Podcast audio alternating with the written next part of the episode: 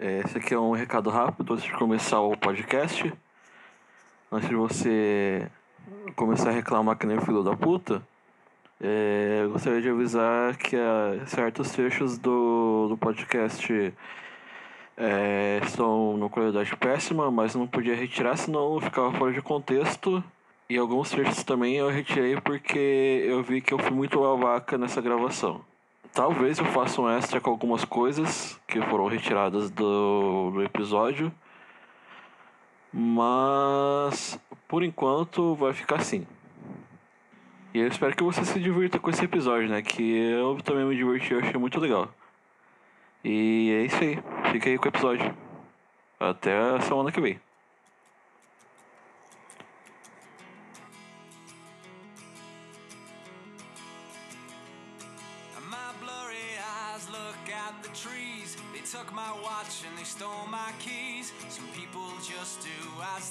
É, e aí galera,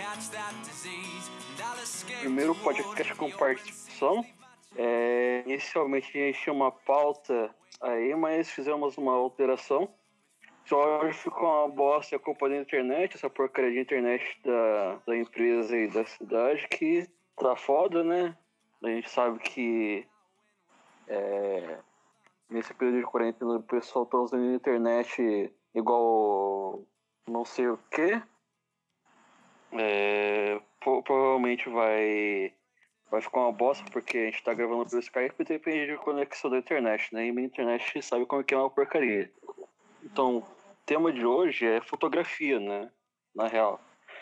É, a pauta era tinha a ver com política, mas a gente vai abranger um pouco esse tema porque acho que esse- nesse momento aí de quarentena é, vai foder um pouco aí com, com algumas paradas aí relacionadas ao, ao nosso momento político, né? Nosso momento atual. É, vou começar apresentando primeiro o pessoal. É, vou começar com a Daiane. É, Daiane, fala um pouco pra nós, se apresenta aí. É, oi, eu sou a Dai, eu sou fotógrafa de São Paulo. Sou fotógrafa de bandas, né? 90% do meu trabalho é com bandas. Sou fotógrafa desde 2013. Dire- Literalmente saí da escola para faculdade sem saber nada. Não me formei porque deu, deu o que tinha que dar na faculdade. De, desses últimos quase sete anos, eu trabalhei com nomes grandes, né? Do, da cena underground. Trabalhei com Zander, que atualmente eu trabalho, na verdade. Trabalhei com o Ritin, já fiz fotografia por Fresno, fazendo meet and greet para eles. Quem mais? Já trabalhei com Glória, com Pense, Menores Atos, e assim vai. Uma, é um monte de bandas. E eu também tô aqui com o Marlon. Se apresenta aí pra gente, Marlon. É, e aí, não sei muito bem como é que faz isso, mas enfim, eu sou Marlon, eu sou aqui de Pernambuco, é, mais precisamente, eu, eu não moro em Recife, geralmente quando me apresento eu digo, ah, eu moro em Recife, mas eu não moro em Recife, eu moro no município ao lado de Olinda, mas como as cidades são bem perto e, e- e, tipo, a gente transita muito mais pelo Recife, aí eu acabo dizendo, ah, sou de Recife, enfim. É, eu sou formado em jornalismo e eu trabalho com fotografia. Acho que eu posso dizer que eu trabalho com fotografia profissionalmente desde 2015, porque eu comecei a, a, a desenvolver a fotografia na minha vida em 2014, mas era uma, uma parada muito hobby ainda. Eu não sabia que eu ia ingressar tanto nessa, nessa vida aí do, do fotojornalismo, de, de assim, mergulhar de fato. Eu achei que eu ia acabar terminando, é, tipo, co- concluindo a faculdade trabalhando com texto mesmo. Mas enfim, é, eu já estagiei tipo num Diário do Pernambuco, acho que foi o primeiro grande trabalho que eu tive. Que essa parada tipo, ah, sou estagiário, mas você trabalha que nem profissional. É foda. É, tipo, de lá pra cá eu nu- nunca mais voltei pra redação, infelizmente a gente vive uma crise aí na comunicação e os empregos estão bem limitados, principalmente para fotógrafo que eu, eu, eu, eu acho que infelizmente a galera, tipo, meio os, os donos de, dos grandes jornais acham que é um, um serviço um pouco dispensável. Então, a editoria de fotografia fica bem limitado, tem o mínimo possível Então, nunca mais eu voltei para trabalhar com, com fotojornalismo dentro do jornal, mesmo, dentro de redações, mas aí, tipo, eu sempre dei, dei meus pulos para poder tipo, continuar contribuindo de alguma forma, enquanto de lá para cá eu sempre trabalhei com política. Eu já trabalhei em campanha eleitoral de deputado federal, trabalhei em secretaria de secretaria do governo estadual, atualmente continuo numa secretaria. É, mas aí, tipo, a gente sempre se mete nesses coletivos de, de, de jornalismo independente. É, até mesmo, sei lá, arruma um tempo para poder fazer alguma pauta, mesmo que não receba por isso, mas a gente faz porque gosta mesmo. Bem, é isso. Acho que deu para entender como é que é o meu rolê. Ah, sim, beleza. É, bom, eu acho que falar de fotografia, é, antes de falar de todas dessas áreas, do, do Marlon e da Daiane, a gente tem que falar que, que a fotografia, né? É, primeiramente, é, é, fotografia basicamente é um modo de você registrar uma imagem através de, de luz. Eu tô certo, gente? Tá certo. É, é, é, é basicamente isso. É, através da entrada, a exposição à luz e você ela reflete num, numa superfície sensível à luz e aí você consegue registrar a imagem, né? É, a pesquisa que eu fiz aqui, é, eu tirei do cu, né? Aquela pesquisa que ultimamente estão fazendo aí do governo federal andou fazendo. Né? A primeira fotografia ela remonta do século XIX. É atribuída ao francês Joseph Nicephore Niepce, é um nome feio pra porra mas é dessa época. É, não se tem, pelo que eu pesquisei aqui, é, um, uma definição de quem criou a fotografia, né, o registro fotográfico e de quando começou, na real, né? Então... Tem, são, são fatos muito, muito, muito históricos que eu aprendi na, na, na faculdade, na real. É, eu não vou lembrar o ano porque eu sofro de, de TDAH, então eu não tenho uma memória muito boa. Mas. somos dois, somos dois. É, então, e era, era muito nome, muita data, mas a fotografia ela foi, foi descoberta por um filósofo, não vou lembrar qual, infelizmente, mas provavelmente foi o mesmo que descobriu a, as teorias da, da maçã caindo. Provavelmente. Posso estar errada, posso não estar errada. Se eu estiver errada, talvez a minha professora estivesse errada. Mas a, a fotografia ela foi descoberta de uma forma extremamente bizarra. Disso eu lembro com clareza. Porque eu nunca tinha ouvido falar de, de fotografia, não entendia como que era, eu só ficava curiosa com as coisas da câmera. Mas os, a, o registro que tem são muito, muito raros. Então, tudo que você tinha daquela época talvez tenha sido perdido. Porque se, se, sua, se sua pesquisa estava tá correta, tipo, a fotografia ela foi feita através de uma câmera de uma câmera escura. Certo? Ou tô errada? Isso. Ou será que eu tô Isso, é, então, é então... como eu falei. Eu tirei do cu, né? Eu fui de... chamado do cu. Mas continua. A câmera escura, ela não é igual quando a gente aprende na faculdade, que é uma, uma latinha e tal, você faz um furozinho, coloca papel dentro e tudo mais. Era um bagulho de cerâmica, assim, tipo, que era uma pessoa dentro. Geralmente era a mesma pessoa que carrega, então, tipo, tinha uma pessoa que carregava, carregava aquele negócio como se fosse um burro de carga andando pelos, pelos lugares, fotografando as coisas através tipo de uma coisa muito X, aleatória que ela via e retratava aquilo. Porque a luz não entrava, fazia, né, tipo, o desenho, vamos supor, tipo, você coloca, sei lá, tua mão na frente da lâmpada, vai, vai fazer a, a sombra e aquilo refletia dentro do negócio. Então eu imagino a dificuldade que devia ser naquela época para retratar qualquer coisa, porque aquele negócio era pesado, era extremamente pesado. Até chegar na Kodak, que foi a primeira câmera fotográfica. Ah, sim.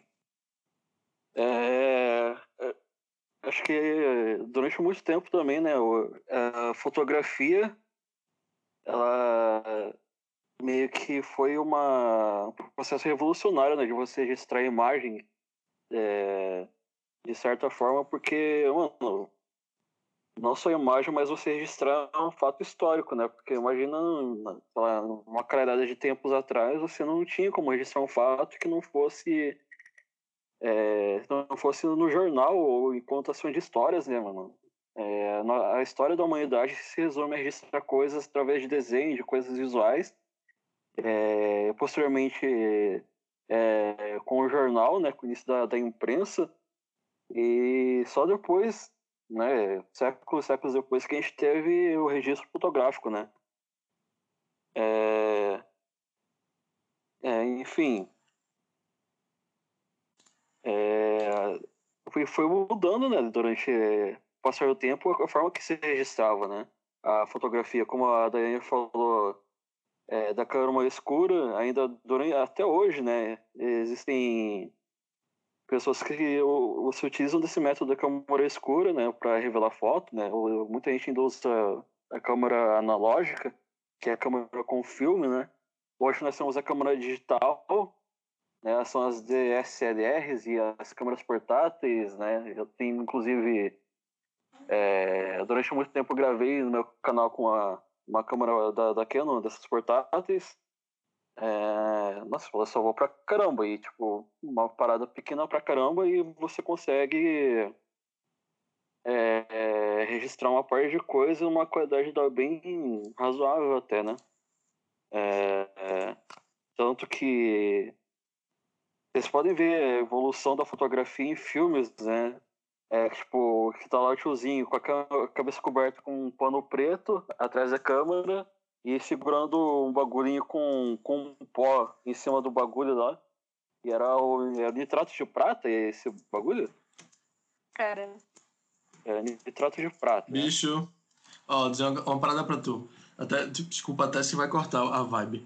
Eu, sou, eu fiz jornalismo, né? Então eu fiz na, na, na Universidade Federal daqui, de Pernambuco, e não tem fotografia lá a gente paga duas cadeiras de, de, de, fotografia dentro do curso, que é, enfim, uma coisa bem, bem, bem básica mesmo. Inclusive, inclusive eu acho que tipo, ninguém aprende fotografia nessas duas cadeiras, véio. são seis meses jogados bem. Acho que eh, na segunda, que é um pouco mais pro, fim, pro meio do curso, você aprende mais a, a questão do, da importância e tipo, estudos fotógrafos, da, enfim, os, os grandes nomes da fotografia, do fotojornalismo da história. Mas tirando isso, vai eu, eu acho que eu partilho com a Daya aí a parada do, do TDAH. Eu, eu não consigo lembrar de nada, velho. E eu acho que eu sou um fotógrafo muito fraco nessa, nessa parte da teoria, do surgimento da fotografia e dos primórdios dela. Eu acho que eu sou uma parada muito mais prática, uma, uma pessoa muito mais prática. De tipo, comecei a futucar a câmera e aprendi tudo. E a galera vem, vem perguntar as paradas das antigas. Eu faço, porra, sei não, velho. Lembro não.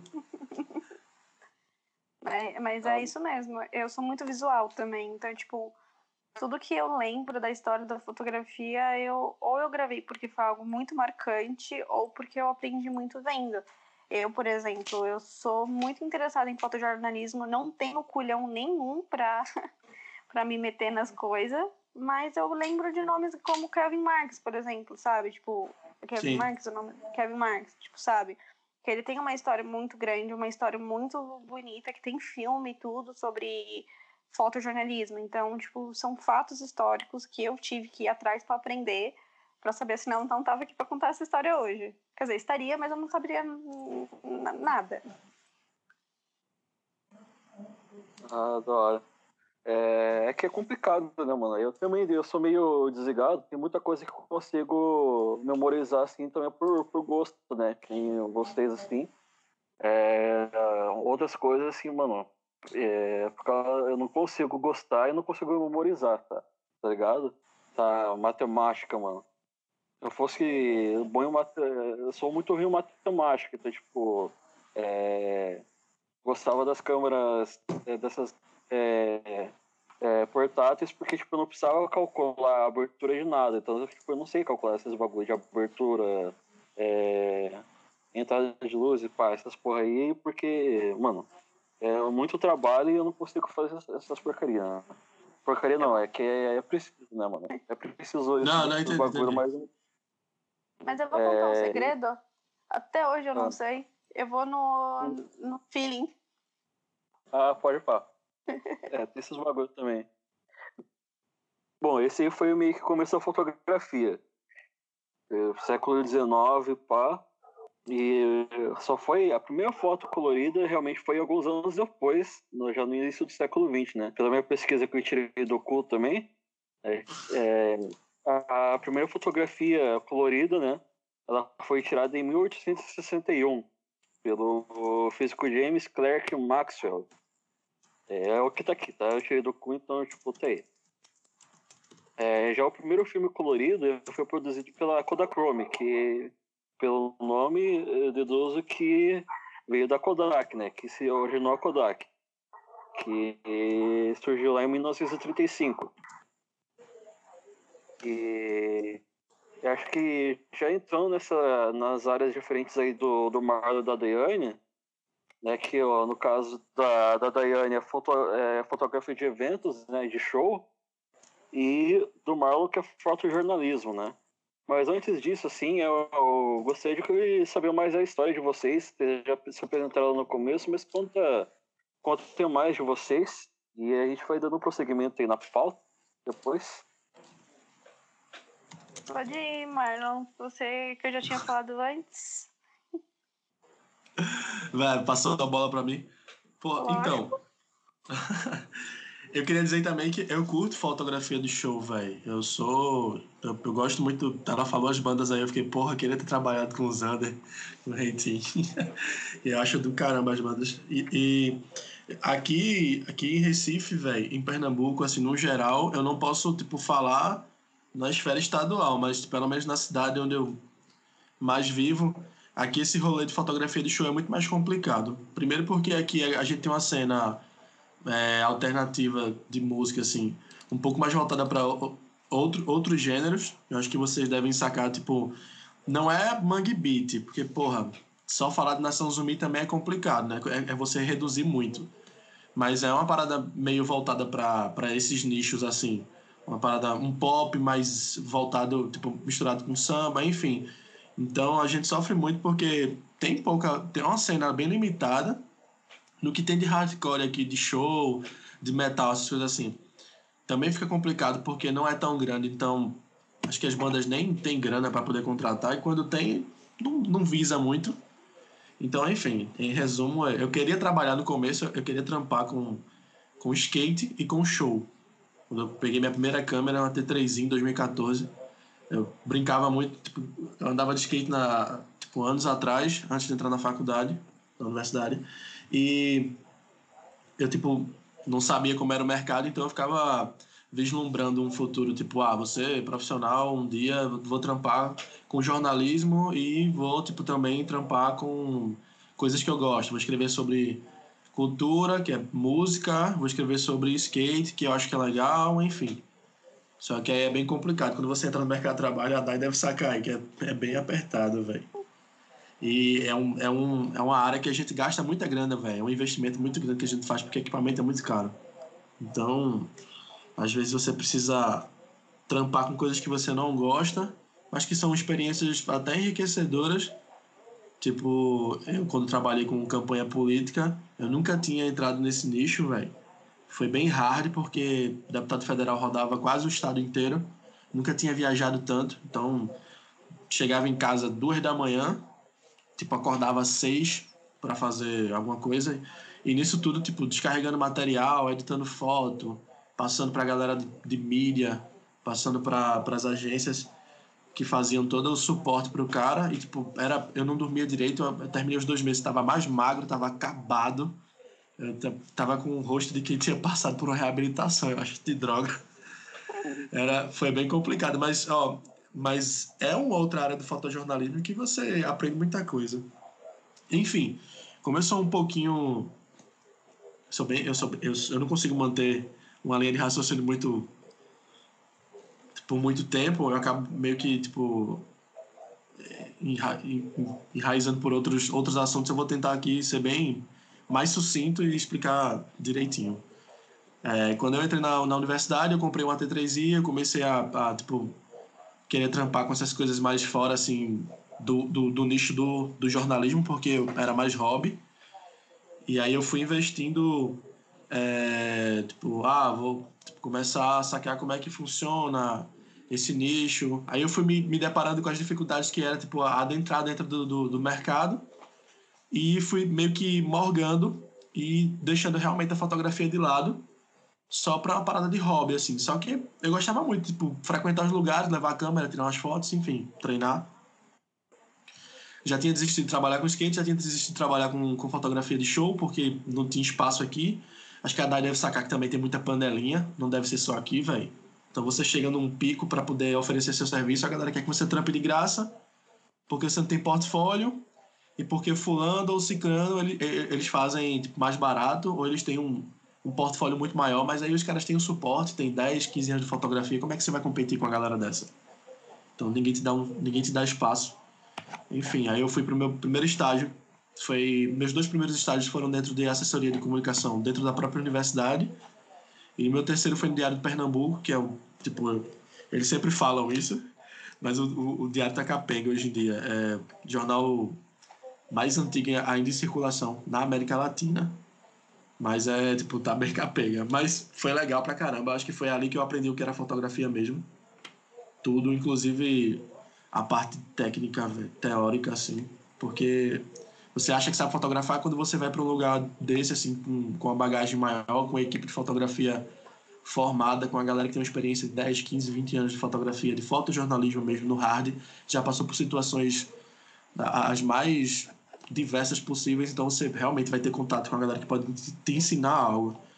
Então, dentro do diário, eu comecei a aprender realmente que era foto. Tipo, fiquei lá por é, um ano, e oito meses, aí meu estágio estava acabando, a universidade também estava acabando, eu estava no processo de, tipo, é, tinha terminado meu, meu TCC, tinha entregue, foi um fotolivro, eu precisava só colar grau, então isso aí pude esperar um pouquinho. A grana da, da campanha política era legal e eu fui e meti a cara, velho. Fui lá, trampei, passei dois meses sem, vir, sem, sem ir para casa, eu fiquei hospedado na casa de, de um casal de amigos, que era mais próximo do trampo. E de lá pra cá, depois que eu saí, eu passei seis meses desempregado só fazendo freela. Então tava bem escasso, velho. Consegui ainda fazer um festival de música aqui, fotografar uma galera legal, BK. É... Eu não curto muito som, mas eu achei legal fotografar. Tive uma foto legal do, do Baco Show do Blues. Eu fotografei o, o Jalu, que é a galera que cola mais aqui no Nordeste, principalmente nos festivais alternativos daqui, tem dois ou três.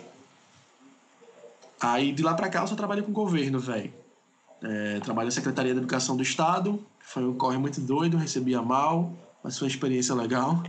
Aí passei para a Secretaria de Desenvolvimento Econômico, agora eu recebo melhor, aí eu estou mais estabilizado.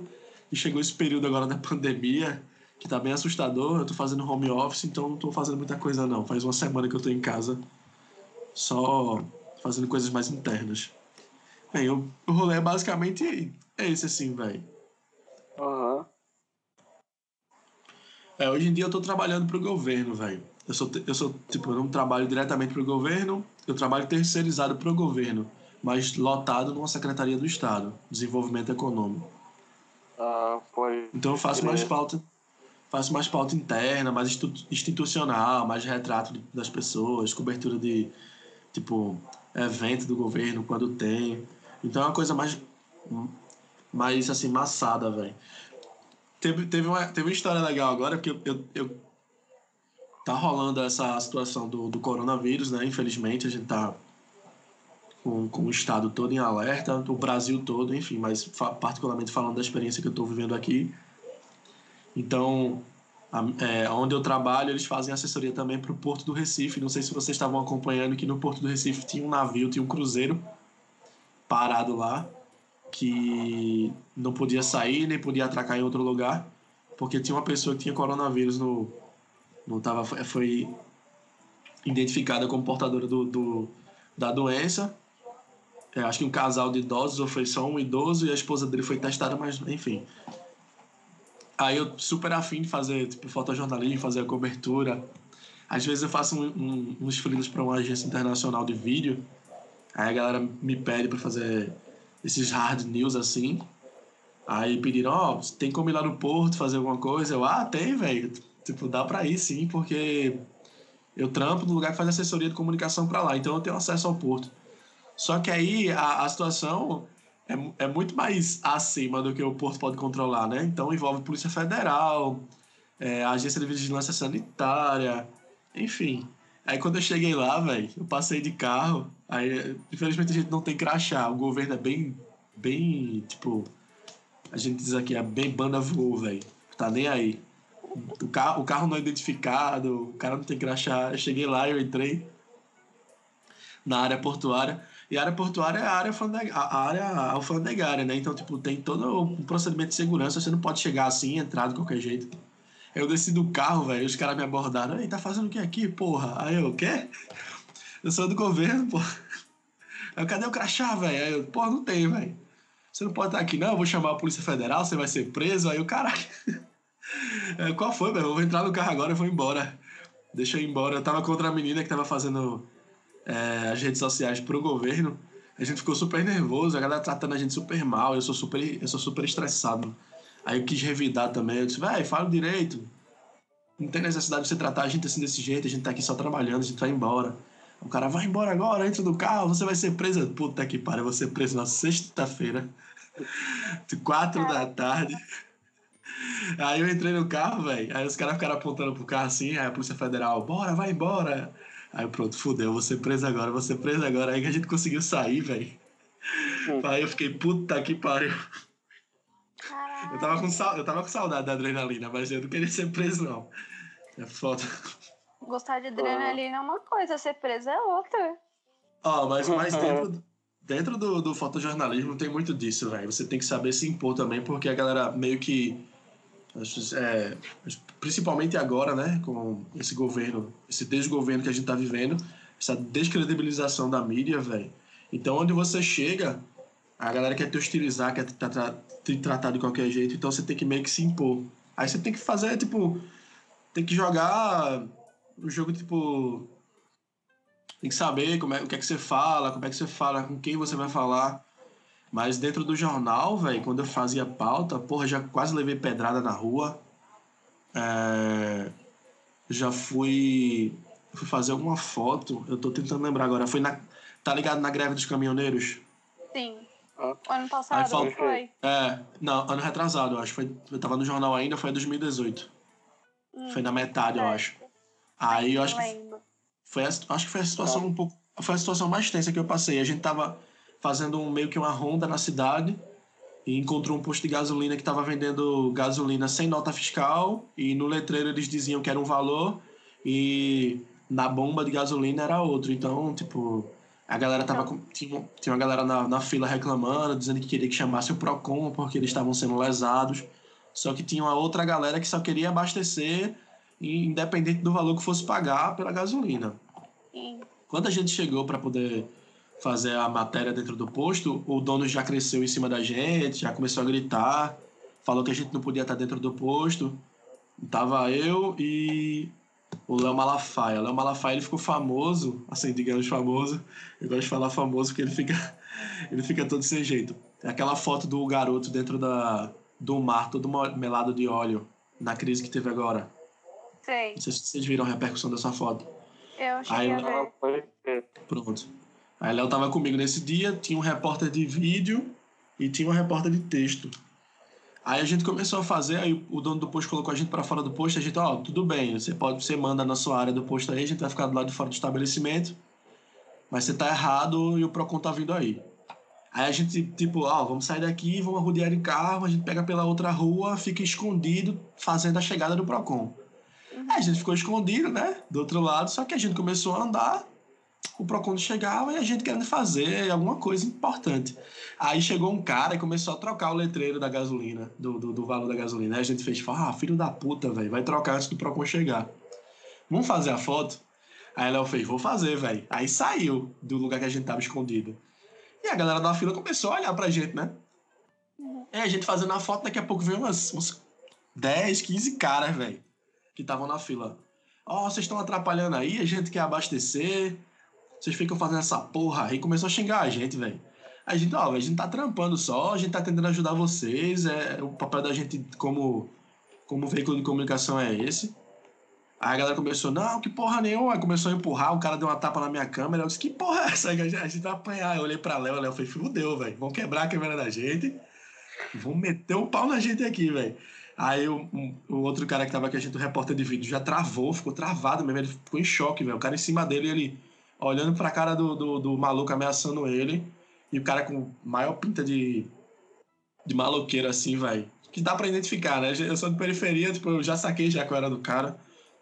Aí eu empurrei, empurrei um, um senhorzinho que tava batendo na minha câmera. Eu, faço não. Aí o cara já deu um, um empurrão em Leonardo, aí tipo, seguraram o braço do repórter de foto. Meu irmão, por sorte, apareceu um cara do nada, uns, um ou dois caras, eu não lembro agora, na fila. E fez, ó, oh, gente, pelo amor de Deus, vai bater nos caras não, velho. Eles vão embora. Aí olhou pra gente e fez, vai, vai embora, senão vocês vão apanhar, a gente não vai conseguir segurar os caras aqui não, vão embora agora, velho. Aí a gente, não, tranquilo. Aí a gente foi entrar dentro do carro, aí o coroa que deu uma tapa na minha câmera começou a me ameaçar, dizendo que ia me bater, né? Aí eu disse, vai, tu nem aguenta, porra. Vai se lascar, eu tô, eu tô trabalhando aqui, velho. Deixa de encher meu saco. Eu tô indo embora já. Aí o Procon chegou, velho. Isso aí foi revoltante. O Procon chegou. Quando o Procon chegou, eu disse: não, agora a gente pode ficar aqui, né? Aí eu tava entrando dentro do carro, aí o cara continuava ameaçando, velho. Eu me arretei, velho. Eu tirei o equipamento, botei dentro do carro e voltei. Eu disse: e aí, vamos, vamos nessa agora? aí a repórter, tu tá doido, bicho? Tu tá de crachá, velho. Aí eu botei o crachá dentro da camisa e falei: velho, e aí, bora agora? Aí o Aí o coroa fez, você é doido? Aí quando a gente ia começar realmente a brigar, velho, aí separaram, claro. Aí eu pensei, tipo, pensei melhor, falei, velho, tô todo errado, vou voltar pro carro. Aí o Procon foi e não multou o, o, o posto de gasolina. Ele falou com. É, os profissionais falaram com o dono lá e disseram, ó, oh, muda o preço da gasolina e começa a emitir nota que tu não leva multa. Aí o cara, beleza. Aí eu, caralho, eu quase apanhei pra nada, velho. Tá ligado? Aí a gente voltou pra redação puto, velho, revoltado, velho. Procon, eu acho que eles primeiro eles notificam. É, o primeiro é um aviso, sabe? Tipo, é igual polícia, geralmente, que tem Sim. que eles te dão um aviso. Mas eles não, não multam assim, a não ser que você esteja muito errado.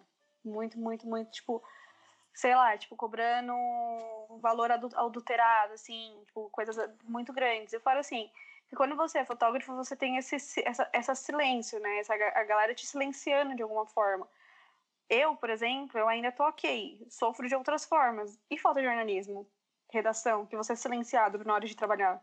Isso que é. eu acho que, que na nossa área, eu acho que é uma, uma, uma das coisas que, que mais me deixa muito puta da vida, porque você sai de casa, você corre o risco de ser assaltado, não sei o quê, porque Seguro de câmera é extremamente caro. Quanto mais cara a câmera tiver, mais caro é o seguro.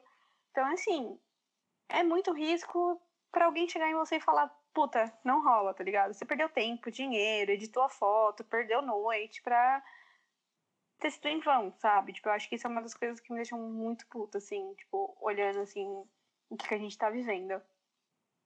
Traçando uns, um paralelo com isso aí que foi falado, a gente tá num momento tem que se preocupar muito com fatos, né? É, se não me engano, antes de ontem, é, o Bolsonaro, não sei como se fala, protocolou, aprovou uma lei, é, o, o, uma medida provisória, na real, né? A, a 928, e no, no meio desse bolo aí, é meio que oculto, é, dessa medida provisória, que tem relação aí com, com o coronavírus, né? Porque é, o Estado tem que interferir de alguma forma, agir nesse bagulho, né?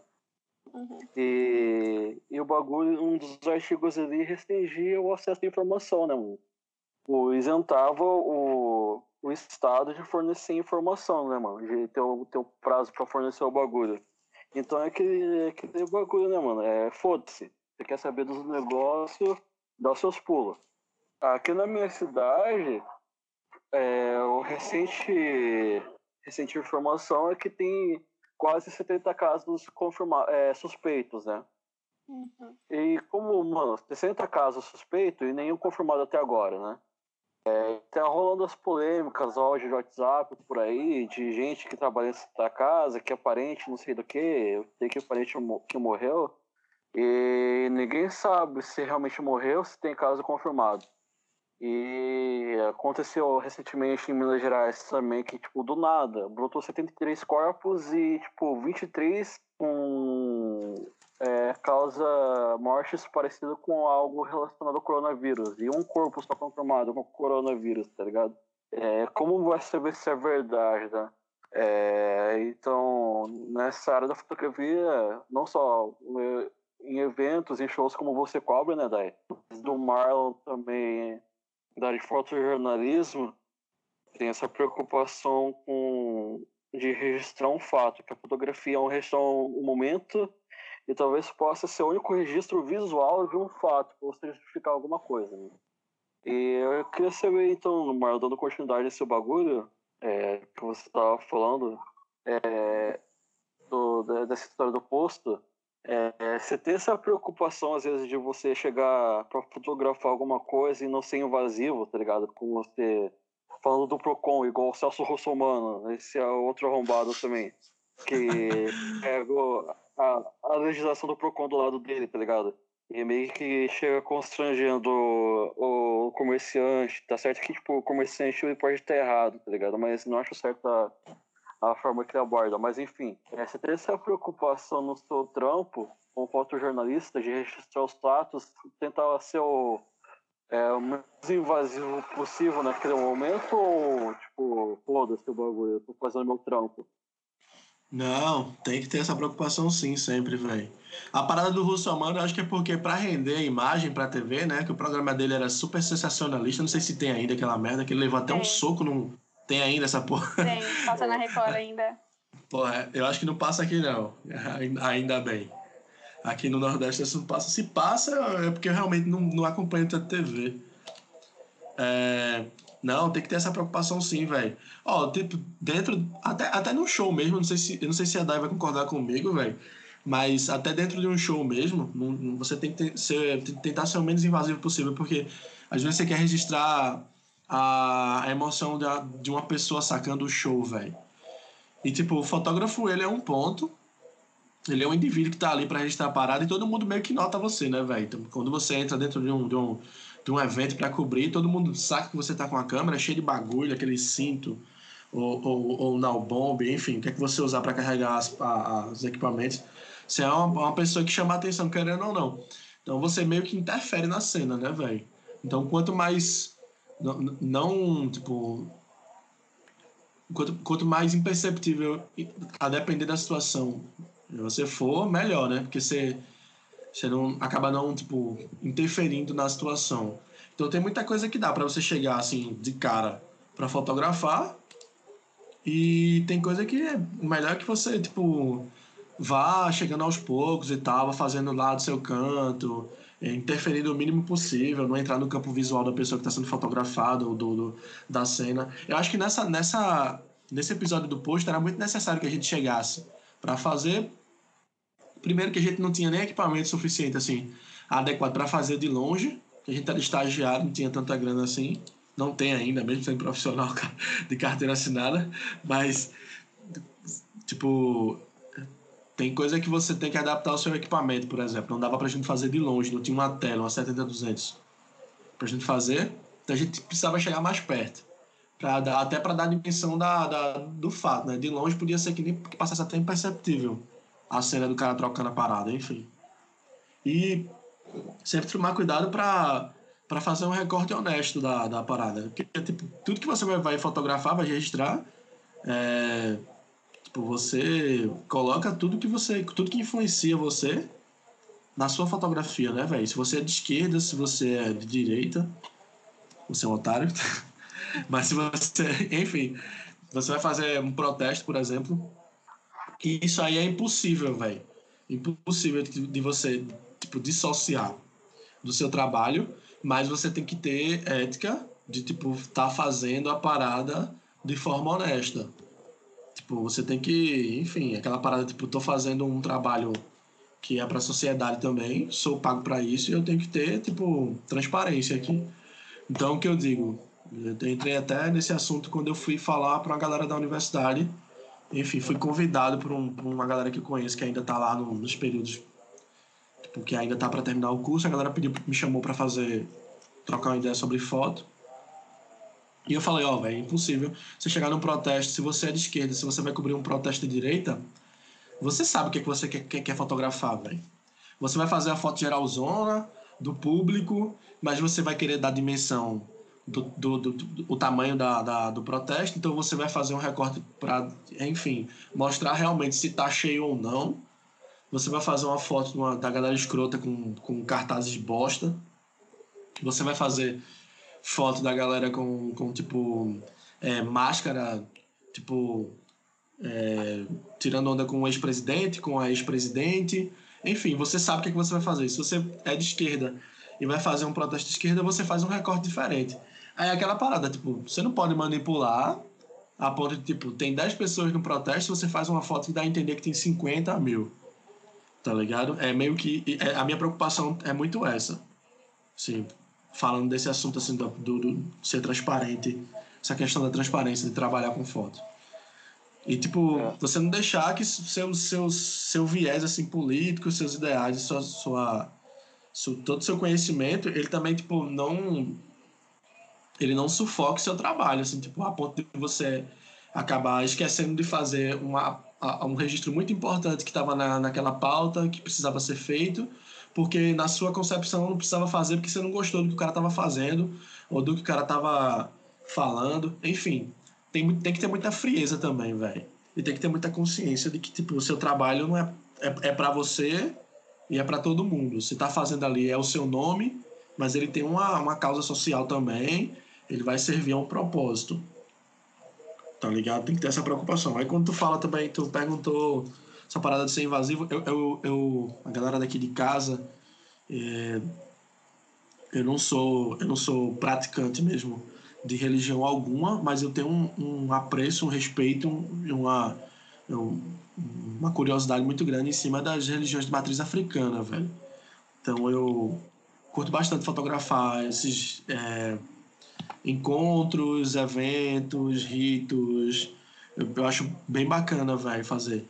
E, tipo, tem esse, esse questionamento de você não ser invasivo num momento tão íntimo da pessoa, velho. Tá se manifestando religiosamente ali, uma situação, tá dançando, tá cantando para santos, para mestres, tá fazendo um, uma como é que fala, tá fazendo um procedimento da religião lá que é muito importante que seja mantida a concentração, que ninguém interfira. Você não vai chegar lá com a câmera metendo o obturador fazendo barulho, pá, pá, pá, pá, pá, pá, no, meio daquele silêncio, ou com a câmera em cima das pessoas. Já aconteceu, a galera entrou muito nesse debate na, na nas festas que rolaram em fevereiro lá na Bahia, no, no Rio Vermelho, as festas da de Manjá, né? Acho que foi no acho que dia 2, acho que tinha um monte de fotógrafo é, robista, os caras fazendo foto em cima, velho, das pessoas, tipo, elas fazendo lá os, todo aquele processo de introspecção, de, de, de, de cuidado também,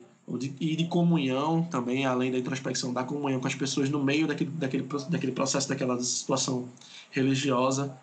É, e as pessoas faltando com respeito super em cima de, do dos candoblecistas, dos ubandistas. Então, é, é muito errado isso, velho. Eu já vi gente fazendo, amigo meu fazendo, a gente para pra conversar, fala, ó, oh, velho, sei lá, acho que isso não tá certo, vamos trocar uma ideia sobre, tá ligado?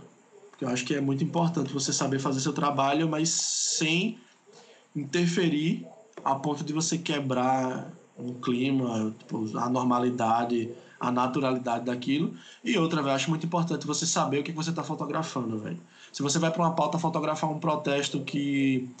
É, isso é muito importante até para você saber como fotografar e você entender o que é, que é aquela situação e você tomar cuidado para você não dar, não fazer uma foto que chega lá na, na, na redação ou no portal que você trabalha e as pessoas pegarem ela e o editor fazer, vai, vou botar essa foto com esse título aqui tá ligado? Que acontece, já aconteceu comigo já, fazer uma boa foto e com um título ruim, e depois eu pensei, ah, porra, fiz uma foto pra galera fazer uma parada que eu não, não concordo. Aí, enfim, você lê sobre a respeito de tudo aquilo que tá passando na rua, vai do protesto até um simples retrato que você vai fazer de uma pessoa, uma história assim, assim, assado. É, que pode ser muito pessoal ou pode ser uma parada mais pública. Então você saber todo o contexto ajuda bastante você, tipo, produzir uma imagem mais verdadeira, assim, velho. Um recorte que é seu, mas também não, não vai omitir nada, velho. Não vai fazer um, uma parada enviesada que você, só você acredita. Uma parada que tipo, enfim, para todo mundo sacar e ver o peso daquela foto. Eu acho que a gente vive num, num, num momento de internet, numa, num, num grande, numa grande bolha, né, com, com acesso à internet, que as pessoas elas têm feito coisas muito fora da ética, né? Igual o Marlon disse, acho que a gente pensa muito igual em relação a isso. Quanto menos discreto você for e quanto menos invasivo você for, você vai ter uma foto boa. A gente precisa estar em cima de ninguém para ter uma foto boa. Sou cuzona às vezes, mas sou cuzona quando merece, sabe? Tipo, não, não sempre. Eu acho que a partir do momento que você está num ambiente onde você precisa ter uma ética, onde você precisa ser discreto, eu acho que você vai ter foto boa. Então, o que, que a galera faz? Coloca, enfia a ética no cu, perdão a, a, a expressão, e faz tudo por like, sabe? Tipo, e não é isso. A gente não tá querendo retratar isso numa fotografia, não é like. Fotografia é um sentimento, é aquilo que você tá retratando, é aquilo que você viu, é aquilo que te passou, sabe? É aquilo que você vai passar para frente. Então a galera tá fazendo o inverso. Tá esquecendo o que, que é o que e tá fazendo tudo por dinheiro e por Sim. like, porque isso querendo ou não tá puxando uma coisa a outra. E é um saco, porque a gente começa a ter o nosso trabalho desvalorizado dentro do próprio da própria galera que trabalha disso. E isso é um, meu, é um um negócio assim que me dá nos dentes. Tudo hoje é like, né? Tipo, você falar pro, sobre política é like, você é, sei lá, você postar alguma coisa sobre o dia a dia, é, você tá, a pessoa tá atrás de like mesmo inconsciente, saca? Que às vezes você sente que tipo, você não está sendo valorizado, não está sendo ouvido, né? Quando na verdade, tipo, você não tem. A pessoa não tem obrigação nenhuma de reagir àquilo que você. que você tá, tá querendo mostrar, né? Eu queria que você faça um pouco de você então, Dai. Como você começou no, a fotografar nos eventos e você não faz só show, né? Você faz ensaio também, né? Fotográficos e, e, e não só para bandas, mas para qualquer outra pessoa que quiser fazer ensaio com você. Mas fala como você começou na fotografia, na fotografia evento e fotografia no geral. Eu, além de fotógrafa de, de bandas, eu também faço eventos de sitcom para uma empresa. Então, eu já trabalhei com dois atores, ralei meu inglês, tudo que minha vozinha insistiu para fazer no inglês durante uns seis anos da minha vida, eu fiz. Mas eu comecei a fotografar em 2013. Eu, literalmente, assim, enquanto eu estava na faculdade, eu tenho um amigo que também é fotógrafo aqui de Guarulhos, ele virou para mim e falou assim: Você vai usar minha câmera? E eu fiz: Não, não precisa, não, não conseguia usar, não sabia como ligar uma câmera. Literalmente, assim, de longe nos casamentos, eu ficava: Nossa, que negócio grande. Assim, todas as minhas lembranças que eu tenho de algum casamento sou eu olhando para alguma câmera, para algum fotógrafo. E ele me deu uma Canon, uma Canon não, uma Nikon D40 antiga, assim, ó. Que, nossa senhora, não sei, não sei nem como que ela funcionou durante tanto tempo na minha mão. E a primeira banda que eu fotografei foi no Cerveja Azul. Um lugar que eu não piso mais, mas isso é para outro momento. Foi. Eu lembro exatamente a data, foi no dia 3 de abril de 2013 para fotografar depois da Tempestade e a Vegas Residence, que era uma banda daqui de Guarulhos. E foi a primeira banda, assim, que eu tive contato, foi a primeira banda, assim, que eu peguei a câmera para fotografar. Eu recebi feedbacks bons, mas eu passei muito tempo é... sem ter gente, tipo, elogiando meu trabalho. As pessoas falavam, ah, seu trabalho é bom, mas, tipo, só isso, sabe? Tipo, sempre foi muito vago. E durante muito tempo, durante muitos anos, durante, tipo, uns três anos, quatro anos, basicamente, tipo, até alguns anos atrás eu recebia, eu ouvia muito, ah, tipo, você não é boa, ai, que você não deveria estar na fotografia, ai, não sei o quê. E eu sempre, desde pequena, gostava de banda, assim, gostava de estar junto, gostava de fazer parte de produção. Então, quando, tipo, eu me vi fazendo isso, eu sabia que ia ser difícil, mas não, não almejava agora. Eu almejava, pô, daqui 10 anos, beleza, né? Tipo, ok, eu não imaginava que depois de, sei lá, 5 anos eu trabalharia, trabalharia 3 anos quase com o Reitinho, que é minha banda favorita, assim, tipo, do mundo. E hoje os caras são meus amigos. Eu sofri, assim, tipo, horrores, assim, mas eu também recebi muito apoio. Gente, tipo, falando, não, vai, consegue, não sei o que. E eu não tive é, aula sobre como fotografar banda, eu não tive aula de é, o que fazer em cima do palco. Então eu aprendi tudo na marra. Tudo que eu sei eu aprendi na marra, com uma dica ou outra de um, de um amigo e tudo mais. E me ver sendo a única mulher nisso foi muito pesado. Até eu conheci a Georgia, a Georgia Bravo, que é uma grandíssima amiga minha e grandíssima fotógrafa de bandas que mora na Irlanda, tá aqui no Brasil passando o férias de trabalho. E assim, ela foi uma pessoa assim que ela falava: "Você evoluiu". E ela falava: "Eu não gostava das suas fotos, mas não era de todas, era de algumas". Sabe? Então, tipo, ter uma outra referência mulher, tipo, aqui foi muito bom, porque se eu olhar hoje e contar, contar nas duas mãos quantas fotógrafas mulheres tem nessa área, é muito pouco. Não dá, não dá tipo, os 10 dedos na mão que eu tenho. Então, é, é, foi, ralei, ralei muito, passei muito nervoso, continuo passando até hoje, mas tudo me moldou, assim, tipo, para ser a fotógrafa que eu sou hoje, assim, de vez em quando a gente pensa em largar tudo, falar, foda-se, não quero mais, mas eu olho para trás e vejo, tipo, o, o, quanto de coisa eu trouxe comigo, o quanto de aprendizado, assim, eu futuramente pretendo passar adiante. Então. Gente estava trocando ideia já antes de, de gravar esse negócio, né, Daia? Uhum. É, de gravar um podcast só com meninas aí. Como você falou, é, ou qualquer lugar, não. Né? O machismo é um bagulho estrutural, né? O machismo, assim como o racismo é um bagulho estrutural. E, e dentro da sua profissão, né, da sua vivência na fotografia em eventos e tal, é, como é que você vê essa relação, né? Do, é muito mais comum nesse meio, né? Você sofrer com machismo ou você é, é, conseguiu levar de boa? Deixa Cara, puta assim da vida ou não?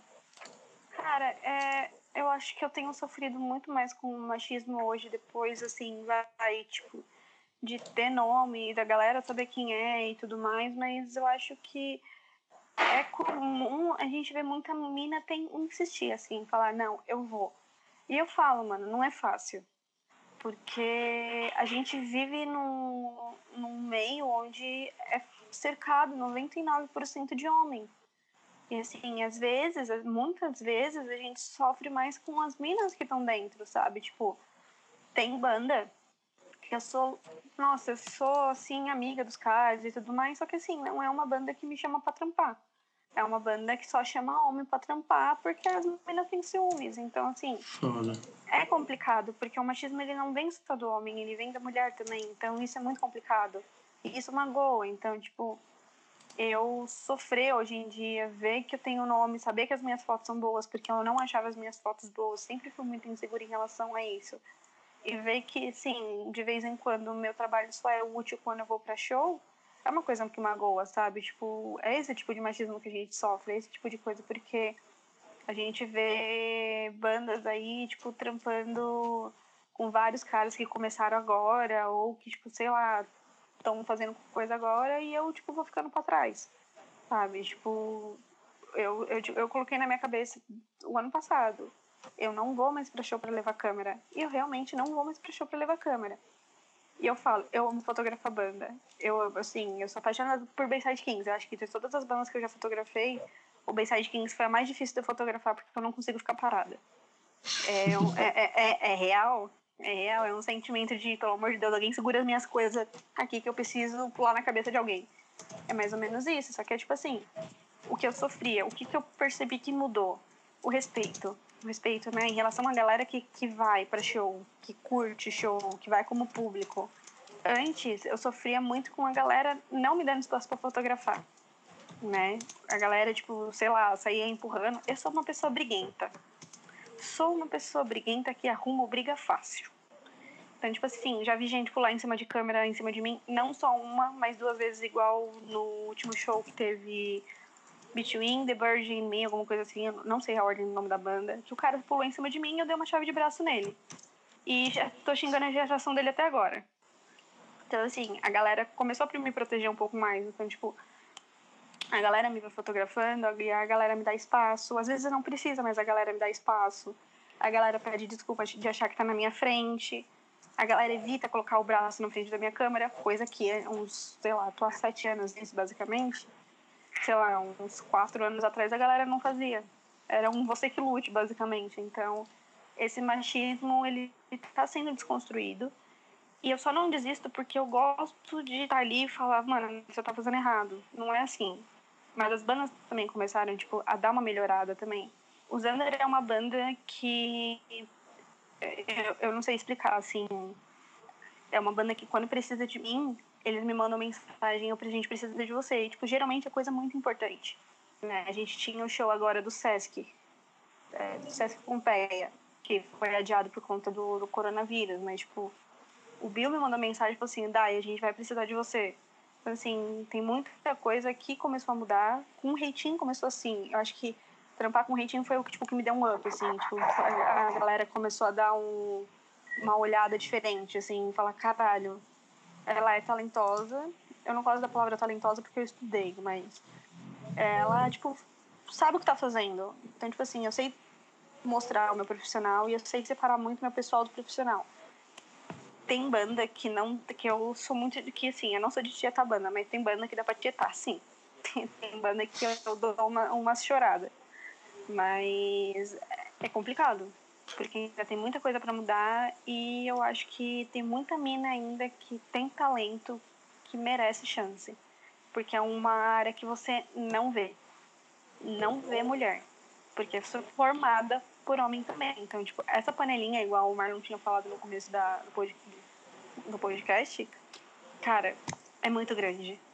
Porque homem só fotografa com homem, homem só fecha com banda de homem, e isso é muito ruim, isso é muito chato, isso é muito feio, sabe? Tipo, a gente tem que desconstruir tudo isso. Então, aos poucos a gente vai mostrando que a gente tem espaço, que a gente merece espaço e que todo mundo pode estar fazendo um trampo igual, que todo mundo consegue um trampo bom independente do gênero. Eu sempre fui muito contra a ser ele e ela, né? Eu acho que a gente tem que ver todo mundo pela pessoa, independente se é homem ou mulher. É basicamente isso. Eu acho que eu falei demais também. Não, continua aí. Acho legal. Acho legal porque é uma, é uma parada que tipo, eu não tenho vivência de, de fotografia de show, assim, tanto quanto você, porque você trabalha nesse nicho mesmo, então você trabalhou com grandes bandas, bandas que eu gosto de escutar, que eu acho do caralho, então eu acho muito massa escutar essa experiência. Também saber como é que é a visão de tipo ser um profissional mulher nesse, nesse mercado. Porque quando eu trampei no jornal, minha era uma editora e uma subeditora. E quando eu, quando eu perguntava para elas, elas estavam tão tipo calejadas do, do, do contempo já assim de trampo, que para elas elas falavam tipo, não, velho, acho que não, não sofri não com isso não. Só que as minhas amigas fotógrafas, fotógrafas, fotógrafas, pô, quase não sai, vou repetir. Mas as minhas amigas que são fotógrafas assim, de, desse período assim, mais novas, contemporâneas a mim, elas falam que sofrem bastante, pô. E é um assédio fuderoso. Dentro do jornalismo, assim, tipo, não de, de outros profissionais, e também de outros profissionais, claro. Tem, porque tipo, minha namorada é jornalista, por exemplo, ela não trabalha com foto, mas ela é repórter. E ela escuta piadinha que é disfarçado de, de brincadeira, mas que é, é ruim, é chato. Então, para você para cortar, assim, é chato.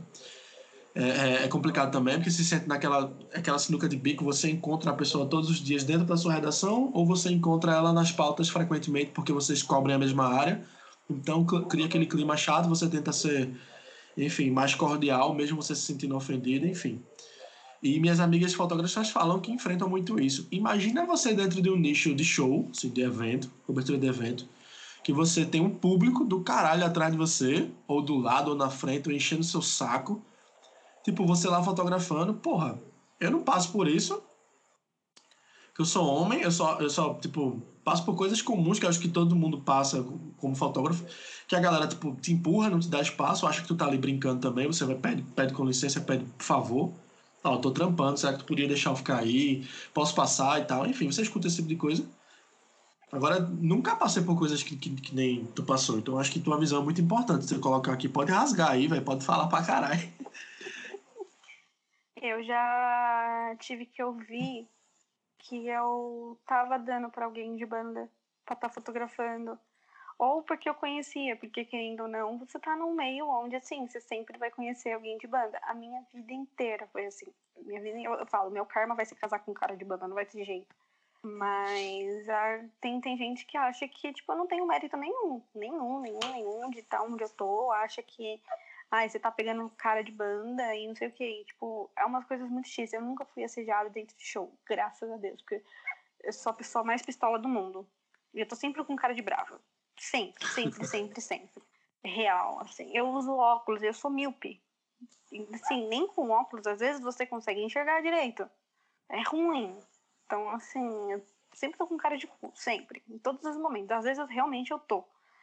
Mas assédio em si, não. Só de vez em quando no, nos stages da vida, porque eu largo a câmera, eu sou esse tipo de pessoa que eu largo a câmera com o primeiro rosto conhecido que eu vejo. E dou minhas coisas tudo, vou pro lado do palco, volto, fotografo como se nada tivesse acontecido. E na hora de pular, rola mão, mão na peito, mão na bunda, mas assim, é muito raro. Até isso mudou, assim. O, eu falo que nos shows de hardcore, nos shows do, do, do Bayside, pelo menos, é uns shows assim que a gente vê muito mais mulher. Então, assim, é, começou a ter muito mais público mulher, começou a quebrar esse padrão de que rock é só para homem, sabe? Tipo, de que é, fotografia, é, fotografia não, é música, tipo, rock pesado é só para homem. A gente via muita mulher na época dos punks, nas épocas, né, tipo, grunge e tudo mais. Só que o hardcore, hardcore por muito tempo, por muito, muito tempo mesmo, eu, eu ouço amigas minhas que. Eu ouço uma amiga minha, que é minha irmã na vida, que é Dai também, inclusive, ela fala, meu, isso aqui há uns anos atrás, o, a galera tirava, assim, da roda. Sofro com isso, mas assim, eu cago. Eu falo que o erro da galera, quando eu tô mostrando, brincando na minha, com, com os meus amigos, é querer me acertar. Porque não é porque eu conheço todo mundo, mano, mas é porque se acertar uma mina e eu me machucar, a galera vai para cima como eu já vi acontecer, não comigo, sabe? Então, tipo, isso também começou a mudar muito, muito, muito mesmo. Só que, como eu falo, eu sou a pessoa mais pistola do mundo. A partir do momento que eu sei que o problema é comigo, aí que eu provoco, aí eu quero ver a pessoa, eu, eu vejo a pessoa se comportar de raiva. Eu vejo. E isso, e isso, como fotógrafo também, como público, na maioria das vezes, assim, é muito legal de ver. Porque tá sendo muito natural as meninas virem. E não, se você, não sei se você já teve a chance de ver o, o show do Bayside Kings, mas o Milton, ele dá muita voz pra mina. Muita, muito, assim, tipo, é uma pessoa incrível. Muito incrível. E eu, eu falo que pro tipo de hardcore que o, que o Bayside faz, para ter o tanto de mulher que tem que vai pra show e curte, é muito difícil ver. Eu não vejo isso com o Zander, por exemplo. Tem muita mulher, mas é muito difícil eu como fotógrafa ver também que eu recebo de vez em quando umas DMs, tipo, caramba, você, tipo, vi você em tal show, nossa, tipo, você é uma inspiração, isso pra mim é surreal ainda, sabe? Tipo, saber que, que eu inspiro outras mulheres a ou a irem a show, ou a começarem a fotografar, ou continuarem fotografando, é bizarro. É extremamente bizarro e até hoje não entra na minha cabeça. Um bagulho que eu esqueci de falar isso é que nós três, nós meio que a gente não se conhece pessoalmente, né? Mas a gente se conheceu por causa do Bayside Kings, né? Agora Sim. que não é mais segredo, pode falar pra todo mundo. O Milton também tá falando pra, pra todo mundo que quatro cantos aí, tá praticamente com, com o megafone, fazendo carreata aí, igual. Não igual os bolsominhos, mas tipo, tá fazendo carreata aí, praticamente já anunciando que o Bayside Kings tem um grupo do WhatsApp, né? Tá, já, já fez um ano e Tipo, teve até se formou dentro do grupo, o grupo de fotógrafos, né, também. Mas foi essa ah. hora, esse, tipo, essa conexão que acabou criando, é, dentro, principalmente que a gente tem bandas que a gente gosta em comum, algumas que a gente não gosta e tal. Mas é incrível essa conexão aqui no meio do, do, do hardcore, da, da arte em geral, a gente acaba criando né, com, com as pessoas. É, acaba, a gente vai trocando ideia, é, repartindo outras coisas, outros conteúdos. E nisso acaba gerando job também, que a gente vê que acaba gerando trampo, não só na área de fotografia, mas tipo, lá, é, na área de TI, essas, essas coisas todas e tal. Aí acaba trocando ideias sobre política e, e, e etc. Mas voltando ali, é, é, acaba tendo nesse meio da, da fotografia é, no meio da arte, né, no, no, meio dos eventos e tudo, é, a, a, fotografia é importante também para registrar um, um, momento único ali, né? Não só se tratando de fatos políticos e tal, mas é, como o Marlon falou dos, da, dos momentos catárticos ali, de celebrações religiosas, da DAE no meio de eventos e tal. É, para vocês, não sei é, é, como que. Como que eu posso explicar isso? Deixa eu tentar exemplificar melhor. Na dizer que se abatendo aí. Eu, eu mandei enfiar a pauta no cu de novo, né? Eu tirei do cu os bagulhos e enfiei no cu de novo. Mas é, teve algum momento assim que vocês tiraram assim que tipo é, em show ou algum outro evento que você fala, puta que pariu, mano. Essa é, é, tipo, é a foto mais foda que eu já tirei. E, tipo, teve algum momento que, tipo, a fotografia foi importante pra, tipo, salvar a pele de vocês, assim, tipo, ou se alguma injustiça que vocês viram ali na hora e, tipo, não tinha muito nada a ver com o rolê de vocês. Comigo ainda não. Mas eu tenho fotos que eu falo. Eu acho que a minha melhor foto é uma que eu tenho da Karen. Acho que é uma das mais curtidas, assim, que eu tenho no, no Instagram. Que é uma foto, tipo, muito. Olhando ela editada, assim, você fala, caralho, né? Tipo, nossa, que foto. Mas ela crua, eu fiz um Eu Vou Lutar eu vou lutar bastante, mas que mudou a vida de alguém, assim, acredito que não. Eu acho que é mais pelas dicas que a galera, tipo, me pede. Eu sou um, tipo, um Wikipédia da fotografia de banda, basicamente, que a galera me pede socorro a todo momento, basicamente, mas mudar, mudar a vida de alguém, tipo, de injustiça, não. No meu caso, é, assim, também acho que não, não, não fiz a minha melhor foto ainda, velho. Tem muita foto que eu, que eu gosto, assim, bastante. Mas eu acho que enquanto a gente permanece. enquanto a gente enquanto a gente estiver vivo, né, velho? A gente vai estar tá sempre buscando fazer uma foto muito foda. Independente do momento. A gente sempre busca, tipo, ah, eu quero fazer uma foto muito boa hoje. Eu acho que quando você é muito instigado a sair de casa para fazer um bom trabalho, e independente do nicho de foto que você que você trampa, velho, você vai na estiga de tipo, vou fazer um clique hoje que vai ser foda. E às vezes você volta com algo que rendeu, ou algo que você, tipo, olha e faz, pô, não rendeu hoje, mas vai render depois. A gente, a gente tem, eu tenho muito esse costume de me cobrar bastante, acho que, que pelo que, que pelo que Dani falou aí, ela deve ter também. Eu acho que é normal, você tá sempre querendo melhorar, enfim. Mas, ó, tem uma parada que eu fico feliz de ter participado. Não feliz no, no sentido, tipo, no geral, porque é um caso muito triste, velho mas é muito importante, foi muito importante para mim, para o meu crescimento pessoal e crescimento profissional, participar do, do assim, passar esse período é, fotografando o meu TCC. Basicamente, tipo, quando eu, quando eu estava na universidade, eu queria fazer uma parada muito, tipo, voltada para o social, né? Aquela parada, tipo, romantizando jornalismo. Tipo, ah, Estou fazendo essa porra, sei que vou receber mal, mas eu vou fazer porque eu quero fazer, quero mudar o mundo. Você sabe que é difícil, né? Você não muda, mas o pouco que você conseguir transformar com aquilo que você desenvolve, velho, papel que você desempenha dentro da, dessa área, já é importante pra caramba. E é satisfatório ver quando tipo, você consegue atingir um ponto que alguém chega para você e fala: Ó, oh, gostei disso que você fez, velho. Pra mim foi massa. Quando a galera chega para elogiar minha foto hoje em dia, que eu acho que vale muito mais quando chega uma pessoa fora da minha bolha, ou um profissional de muitos anos que chega para mim e fala: Ó, oh, essa foto tá massa, velho. Tu tem um, um, olhar legal, tem potencial para tipo, melhorar ainda mais e vai nessa. Eu fico muito mais feliz do que chegar uma pessoa que eu conheço, que estou comigo, ou senão, enfim. Chega para falar, tipo, ó, oh, gostei da tua foto, achei do caralho, papapá, e você faz, bom, massa. Mas essa pessoa, essa pessoa gosta muito de mim, então eu não sei até que ponto ela tá falando isso no real, assim, ela parou para analisar de fato a foto ou ela só achou um clique bonito e porque ela gosta muito de mim, ela. Não que ela esteja mentindo. Mas enfim, voltando. É, eu decidi fazer meu TCC sobre violência policial e eu estava no jornal ainda, então falei com uma grande repórter daqui do estado, tipo, para perguntar para ela assim: ó, oh, e aí, o que, que, que eu faço? Ela, ó, oh, faz sobre vítimas, velho, de crimes policiais. Só que tu vai esbarrar na dificuldade de conseguir fonte, né, velho? Porque a galera tem medo de falar.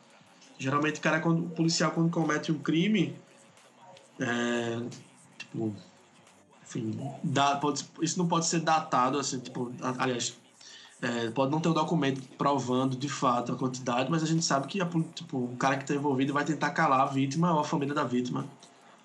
E aqui em Pernambuco tem muito, velho.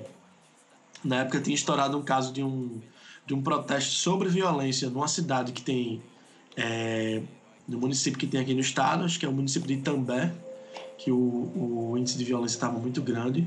Aliás, eu não, nem sei se é Itambé, peço perdão, falei, mas enfim. E eles estavam fazendo um protesto, a polícia chegou para controlar. No meio desse protesto teve um, tipo, uma confusão, uma pequena confusão, e o policial militar deu um tiro de borracha, tipo, era uma bala de borracha, mas machucou é, perfurou a coxa de um rapaz, velho. Esse cara foi jogado dentro do carro para ser socorrido e ele morreu. Ele morreu num protesto contra a violência. Tá ligado? Tipo, a dimensão da parada. Aí eu fiz, velho, preciso fazer algo sobre isso, porque eu tenho muita raiva da polícia e eu preciso fazer isso, velho. E eu cresci dentro da periferia. Posso não ter crescido, tipo, no centro da periferia, mas até os meus 15 anos eu vivi, eu morava em outro bairro, em, em outro, outra cidade que era Jabotão dos Guararapes que fica mais perto do Recife, acho que é vizinho ao Recife. Tudo, tudo é, é tipo região metropolitana do Recife, mas tipo, cidades diferentes. E tipo, é, pulsava muito essa vontade, tipo, eu vou fazer. Aí eu fui, fui procurar, acabei, tipo, afundilei, cheguei num caso que era relativamente recente, de um garoto de 14 anos que tinha sido assassinado no bairro do Imbura, um dos bairros mais violentos aqui da, do, do Recife. E ele foi assassinado por um policial militar reformado, um sargento da polícia militar. E eu disse, pô, vou fazer isso aí. Eu passei oito meses, velho, frequentando a casa da mãe dele. É, todos os finais de semana, quase todos os finais de semana eu, eu ia. Tipo, quando eu, não, quando eu chegava, tipo, final de semana eu já estava todo esquematizado para poder ir para lá. Eu só não, só não ia quando ela falava, ó, oh, hoje não vou poder, porque tô ocupado, tenho duas filhas, enfim. É, só voltando um pouquinho antes, né? Como que era o nome do, do menino? Mário Andrade, velho. Mário Andrade. Aham. Uhum. É. Por isso que o tema do seu TCC que eu tava procurando, né? Antes da que a gente mudar a pauta completamente, era. Era. Mário Presente, né? É, Mário Presente. Chama Mário ah, Presente. Tipo, e. É, a mãe de Mário, Mário Andrade, a vítima, a mãe de Mário Joelma, ela me recebeu muito bem, velho ela foi super acolhedora, então era um momento muito, muito tipo, pessoal dela e eu tava ali no íntimo dela, tentando interferir o mínimo possível. E eu aprendi muito, tipo, desse processo também como, tipo, estar dentro de cena, estar em contato com a fonte e tentar interferir o mínimo possível. Então você tem que ter uma frieza muito grande, você escutar o tempo todo que a mulher tá falando ali. Que perdeu o filho, tá ligado? Você tá olhando no, no, pra ela assim, vai diretamente, ela chorando, te contando aquela parada e você ficar, gélido, assim, tipo, tentar manter a, calma, a, a, a, consciência de que, tipo, porra, não posso me envolver a ponto de, tipo, passar a, a fazer com que minhas emoções interfiram no, no discurso dela aqui. Enfim, eu preciso escutar ela. O que ela tiver para me falar, eu preciso escutar sem interferir é, tipo, diretamente. Eu preciso. Então você aprende muito a ouvir, velho. Eu acho que foi um processo que me mudou muito. E foi muito enriquecedor, velho. Foi muito, foi muito duro para mim, velho. Porque eu achava que era, eu achava que era frio por causa do, do jornal, o costume das pautas e tal. Mas até, tipo, dar de cara com, com essa, essa história assim de perto, velho. E não só lendo nos jornais e nos telejornais acompanhando lá, então era, foi diferente. Então acho que fiz uma foto muito pesada assim para mim, que é muito, é, é muito, digamos, véio, simples, talvez, não sei. Não quero também reduzir o meu próprio trabalho, mas ela tinha relatado para mim que a última vez que ela tinha falado com o filho dela tinha sido no terraço que tem na, na casa dela, velho. Então ela disse que tinha falado com ele, me lembro como se fosse hoje ela me explicando. Ó, oh, Marlon, eu encontrei com o Mário aqui, ele tava, passou o dia inteiro montando a bicicleta dele e saiu para passear, disse que voltava rápido e queria comer cuscuz com carne, velho, com galinha assada, frango assado. E eu fiz. E o caralho, tipo, aquele discurso, aquela parada, eu, tipo, engolindo seco, né, velho? Você fica, pô, foda. E eu comecei a olhar o, o terraço diferente depois disso, velho. Eu fiz as fotos do terraço naquele momento, fui bem mecânico. Ela me contou, eu saí, ela foi lá dentro, eu fiz as fotos. E pouco tempo depois eu voltei, ela tinha feito uma mudança estrutural na casa dela, porque ela estava passando por um momento de dificuldade financeira, porque depois que ela perdeu o filho, é, tinha toda a situação do processo que estava em, tipo, estava é, tramitando na justiça é, tipo, pro cara ser realmente condenado, ele só tava preso no. no, na, no, no. No, como é que chama? Oi? No quartel da polícia. É, eu ia falar isso. Esqueci como é que, como é que dá o nome aqui, mas. Aí ele tava preso só lá e esperando o, o julgamento ser concluído, já tinha sido adiado algumas vezes, enfim. É... E eu voltei lá na casa dela, velho. Ela fez, ó, fiz um, tipo, como se fosse uma estrutura de banheiro aqui, porque agora eu tô vendendo espetinho.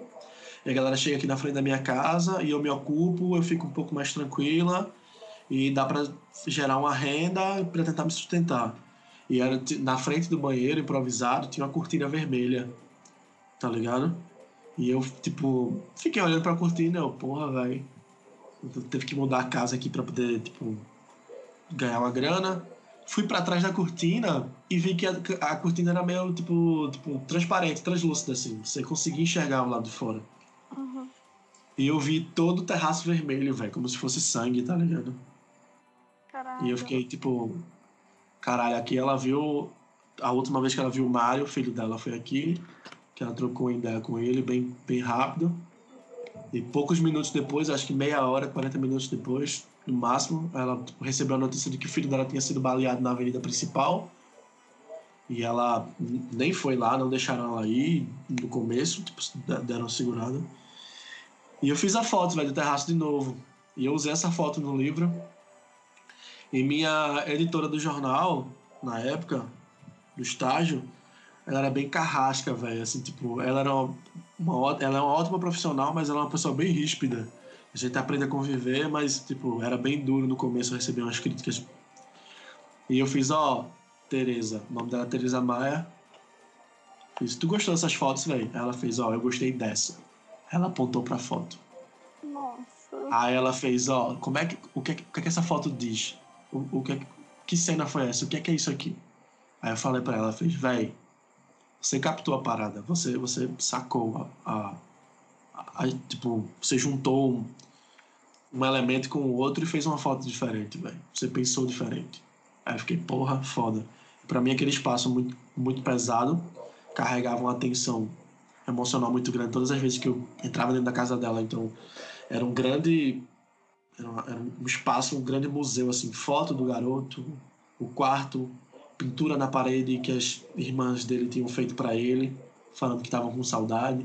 O relógio dele exposto em cima do, do balcão da casa, então tipo tinha muito elemento. Então era uma carga muito grande assim. Então acho que essa foto é muito importante. Mas não é a melhor foto que eu fiz. Eu acompanhei o julgamento, por exemplo, fiz uma foto dela abraçando a, a repórter Marcionira Teixeira, que foi a pessoa que me indicou essa pauta, deu o contato de Joelma para poder falar com ela sobre é, o caso. E Marcionira acompanhou todo o processo, fez a cobertura do caso para o Diário de Pernambuco e elas criaram um vínculo muito grande. Rolou um abraço das duas no final, um choro assim de entre aspas alívio, porque ela tinha de fato assim, concluído aquela missão de colocar, de fazer justiça. E uma mulher negra de periferia lutando contra um, tipo, uma corporação, porque, querendo ou não, o cara representa uma corporação. Uma É. corporação branca, né? O policial sempre foi branco. Muito, foram, foi- demorou muito tempo pra você ter um policial negro. É. E tem esse- todos esses fatores, assim, tipo, o cara era morador da periferia também, do bairro, o, o assassino. Morava algumas ruas depois. O avô da vítima, o avô de Mário, conhecia o cara. Então era muito latente, era uma parada muito forte, velho. Então machucava muito ela todas as vezes que ela, que ela falava comigo, mas ela queria falar, velho. Então eu acho que é muito, foi muito importante para mim esse processo, essa falta é muito forte para mim. Acho que eu guardo essa imagem assim com, digamos, importância para mim. Tem outra foto que foi muito mais famosa no, no, no- famosa, eu digo assim, tipo, bombou mais na época que eu soltei as imagens nas redes e falei sobre o livro, que é a capa do, do, do, do livro, que é um, um monte de garoto de bicicleta apontando para a parede, para uma parede no bairro lá que alguém tinha arriscado, tipo, é, Mario, tipo, Eterno Mario, tá ligado? E essa foto também ficou muito forte para mim, mas pelo contexto, os moleques estavam tipo, andando de bicicleta, eu ó, comecei a conversar com eles e tal, aquela, aquela intervenção bem, bem de leve para não assustar. Aí eles falaram assim: ah, não, tem uma, tem uma parede ali que tem um, um, um bicho pra Mário, vamos lá ver. Aí eu, porra, vamos nessa. Chegou lá, quando eu vi, tinha um caminhão encostado, tava meio apertado, só que eles enfileiraram, velho, de um jeito, já, tipo, no automático, e começaram a apontar. E eu, tipo, só subi no caminhão, na, na- numa parte lá que tinha, e fiz a foto. As molequinhas, aí, vai, vai, vai fazer a foto da gente? Aí eu ainda fiz uma foto deles, assim, enfileirados, que não entrou no livro, porque eles queriam uma foto deles, então não, não era para entrar no livro, até porque identificava os garotos, eles eram, eles eram menores de idade, não, particip, não, não eram ligados diretamente ao livro, então eu ia ter que pedir permissão para todo mundo, ia ser muito trabalhoso. Aí eu fiz essa foto, eles só queriam uma foto minha, me levaram para pro, pro, pro muro lá, e tipo, essa foto é muito importante também, porque é meio que tipo, o moleque, o, o- garoto, a vítima, tinha 14 anos, então ele morreu muito jovem, precocemente. E para um jovem negro de periferia é meio que uma realidade muito comum. Então perguntei para eles o que, que eles achavam e tipo um deles não era o menor, mas era tipo também não era o mais velho. E tipo assim, ah, velho, rola, né, meu irmão? Doideira, a favela é doideira. E eu disse, porra. É, eu disse, porra, velho. Tipo, uma criança falando isso pra mim, então, apontando e depois apontando para o muro com uma mensagem para um, uma mensagem póstuma da de alguém da comunidade para esse garoto que já essa, essa vítima, o Mário. Então eu ficava tipo, caralho, quem vai ser o próximo aqui? Tá ligado?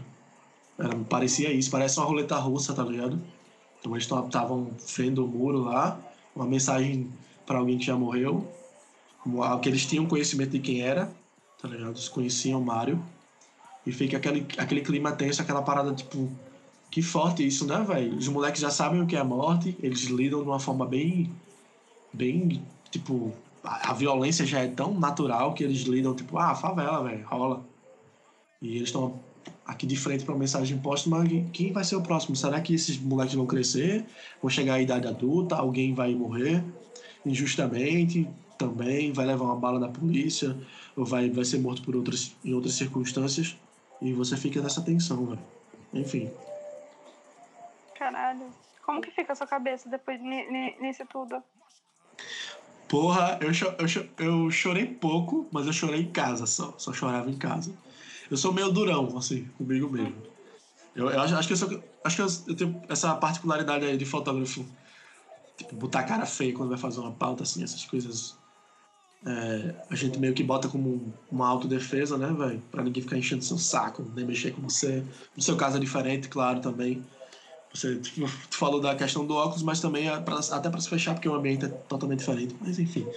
Então, tinha aquela postura, e cara de mal e tal. Mas, porra, eu escutava as histórias e chegava em casa destruído, velho. Ficava sentado e fazia, porra.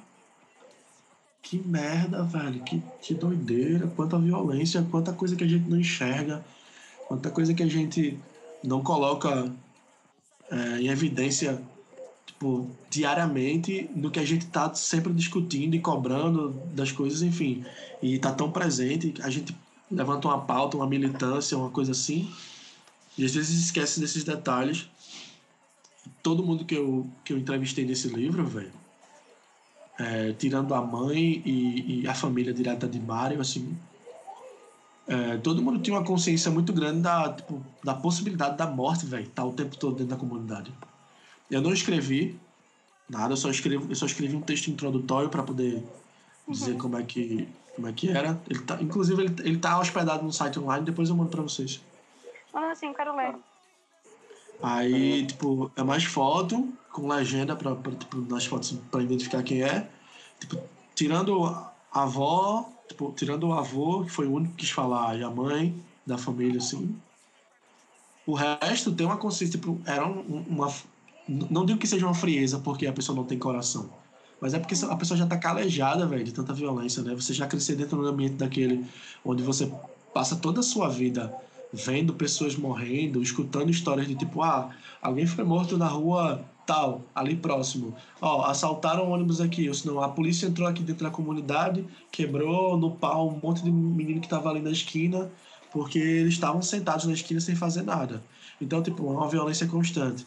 A falta de saneamento básico, a falta de educação de qualidade, a falta de acesso à cultura, tipo, as, é, enfim, são realmente os outsiders quando você adentra dessa, dessa realidade, mesmo você achando que é da periferia, como eu, eu não era, velho. Eu cheguei e escutei coisas que eu tipo, não estava acostumado a escutar.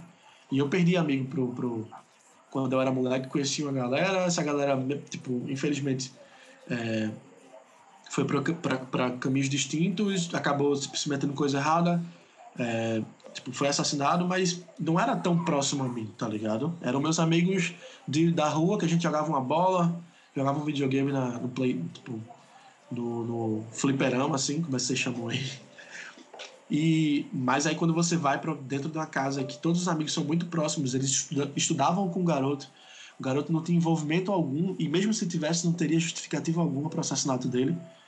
Mas enfim, só, só explicando aqui. E tipo, você escutando os depoimentos dessas pessoas, você faz, porra, foda, velho. Isso é muito, isso é muito sério, isso é muito urgente. A gente precisa fazer alguma coisa. Aí quando meu TCC saiu, que foi avaliado pela banca, a galera gostou. É, meu orientador chegou para mim e fez, ó, oh, massa, velho, você entendeu. Eu reclamei, eu levei muita bronca do TCC, eu chorei de raiva, que eu achava que tava fazendo tudo errado, tava uma bosta. E eu acho que podia ter sido bem melhor, mas eu acho que eu cheguei num ponto que eu consegui passar pelo menos o que eu queria de, de primeira, assim que era uma, uma visão em, em, primeira pessoa, como se fosse o próprio Mario enxergando os espaços onde ele, onde ele frequentava, os espaços que ele preenchia e as vidas que ele preenchia, tá ligado? Que ele fazia parte. Então tem muito disso. Então o meu orientador chegou na época e falou: Ó, oh, você fez, um, fez um, um, trabalho muito bom e você fez uma parada que é muito importante, velho. Você tirou as vestes de, de, de, de jornalista, você tirou aquele peso e você escutou ela como uma pessoa que tem, tipo, empatia, tá ligado? Não só como um profissional que conta uma história, mas você entendeu a parada, velho. Você se envolveu a ponto de você extrair algo importante daquilo, mas também sem interferir. Enfim, é isso. Acho que foi a parada mais importante que eu fiz até agora. Tem esses momentos que, tipo, é, a gente parar pra pensar que a fotografia ela tipo, não é só uma forma de arte, né? É, com este visto, pensado antes de fazer fotografia de protesto, é um termo meio errado e acaba limitando, né? Que tipo, é, é, a fotografia, além de ser arte, a arte é, tipo, é um bagulho abstrato. Né? E depende, o conceito é diferente para cada pessoa, né? A definição de arte, né? Ela, é, ela se encaixa naquele espectro dela, naquele olhar. A fotografia é isso aí também, né? É, ela, eu, mais que o Mário ele tenha falecido, tenha sido assassinado, né? É, acabou sendo eternizado por foto. Tem as fotos dele. Eu fui procurar as fotos depois para fazer o, o, banner do podcast que a gente tinha pensado antes, né? E, tipo, eu só achei, no, na pesquisa do Google, eu só achei duas fotos dele, né? que eram fotos de celular, assim, mas era aquela foto já editada várias vezes, né? É, tem é, as fotos ali da, da mãe dele e tal. Acaba eternizando o registro, né? É, o registro, a fotografia acaba eternizando uma pessoa. Por mais que ela não esteja nesse, nesse plano, não exista mais, ela existe na memória das pessoas né, na, na fotografia, né? Tem um, essa, essa certa magia nesse registro, né? É, você vê é, fotos é, de pessoas que muitas vezes você não conhece, não chegou a conhecer, mas acaba acaba meio que fazendo parte da vida dela, né? Que você vai ter é, um pedaço daquela pessoa, um pedaço da, da moradia dela, é, do que ela gostava de fazer. Eu, por exemplo, acho que deve acontecer com vocês também. É, eu convivi com meu avô até meus quatro anos, só que eu não tenho memória nenhuma dele, dele vivo. Tenho por foto e raramente eu vou buscar a foto dele, né? Mas, tipo. É, e acabo vendo a foto, tem até uma foto minha com meu bisavô também, que ele apareceu um pouco depois que meu, que meu avô. Mas eu não tenho memória nenhuma dos dois, mas tá ali a minha foto, eu criança, sabe? Eu não tenho memória nenhuma quase da minha infância até meus quatro anos, assim.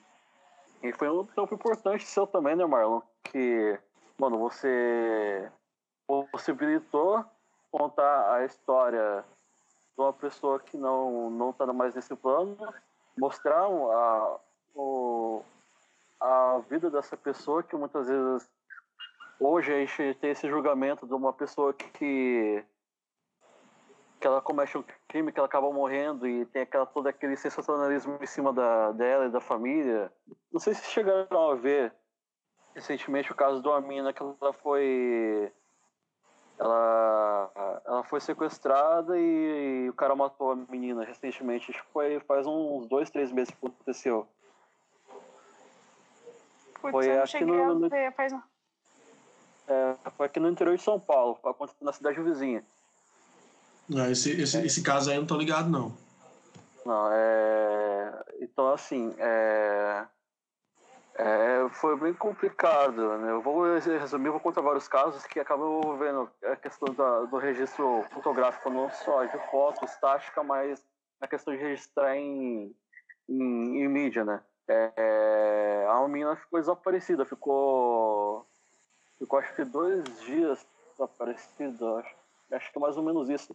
É, foi, gerou uma comoção, acho que até mais, eu tenho que pesquisar depois. Mas é, eu fui como uma cota desaparecida e tipo, rodando a cidade foi uma comoção na, na cidade, região, saiu até no, no Jornal da Record, que tipo, os jornais da, dessa. qualquer coisa que tem na Record é sensacionalista pra caralho, né? Aí, depois de uns dias, foram fazer investigação, interrogando e tal. Aí prenderam o vizinho dessa menina, da, da família dessa menina. E foram investigar e tal, o cara confessou. Pessoa que matou, sequestrou a menina. Eu não lembro se ele chegou a abusar sexualmente dela. Mas era uma menina que era. Acho que ela tinha seus. Não chegou é, mais do que 10 anos, sabe? Acho que não chegou mais do que isso. Acho que até menos, tinha uns 5, 6 anos. Ele confessou, né, que matou a menina, mostrou, indicou onde que seria o local do, onde ele desovou o corpo dela. Até então, ninguém estava sabendo que a menina estava morta. Ou não, né? Todo mundo acreditava que ela estava viva e estava com alguém, né? mesmo passado alguns dias. Aí, beleza, os meios de comunicação aqui da região denunciaram, é, começaram, depois que, que estavam cumprindo os fatos, eles falaram né, que o cara estava sendo investigado, sem ter prova nenhuma, é, a família já estava na porta, o povo já estava na porta da, da casa desse cara. Aí, aí depois a, o pessoal da Record veio de, da região aqui, né? Que estava cobrindo para o pessoal de São Paulo, do Balanço Geral. E, e eles já estavam meio que em cima da polícia e conseguiu extrair que o cara confessou. Só que até então, né, como eu falei, ninguém estava sabendo da cidade. O cara confessou que ele tinha matado, indicado o local. O povo queria linchar, mano. Linchar o cara em vez de delegacia e linchar a família, tá ligado? Do, do cara. Sendo que, tipo, a família do cara nem sabia que ele tinha feito. Aí depois que soltaram a ficha do cara, descobriu que o cara tentou matar o irmão dele já por, por besteira. E pegaram o interrogatório do cara. O cara disse que ele matou a mina por causa de desentendimento com a família dele. Do, da, com a família da, da, da mina. Mas especificamente com o pai da menina, né? Por isso que ele matou. E, e nem preciso dizer que o cara é bolsominion, né? Tá? Foram verificar o, o, Facebook do, do maluco só post religioso, né? E depois que descobriram a ficha do cara e tal, que ele tinha sido processado já por tentativa de homicídio, que ele tentou matar o irmão, do, irmão dele por causa de um sabonete. Aí, beleza, esse foi o primeiro fato.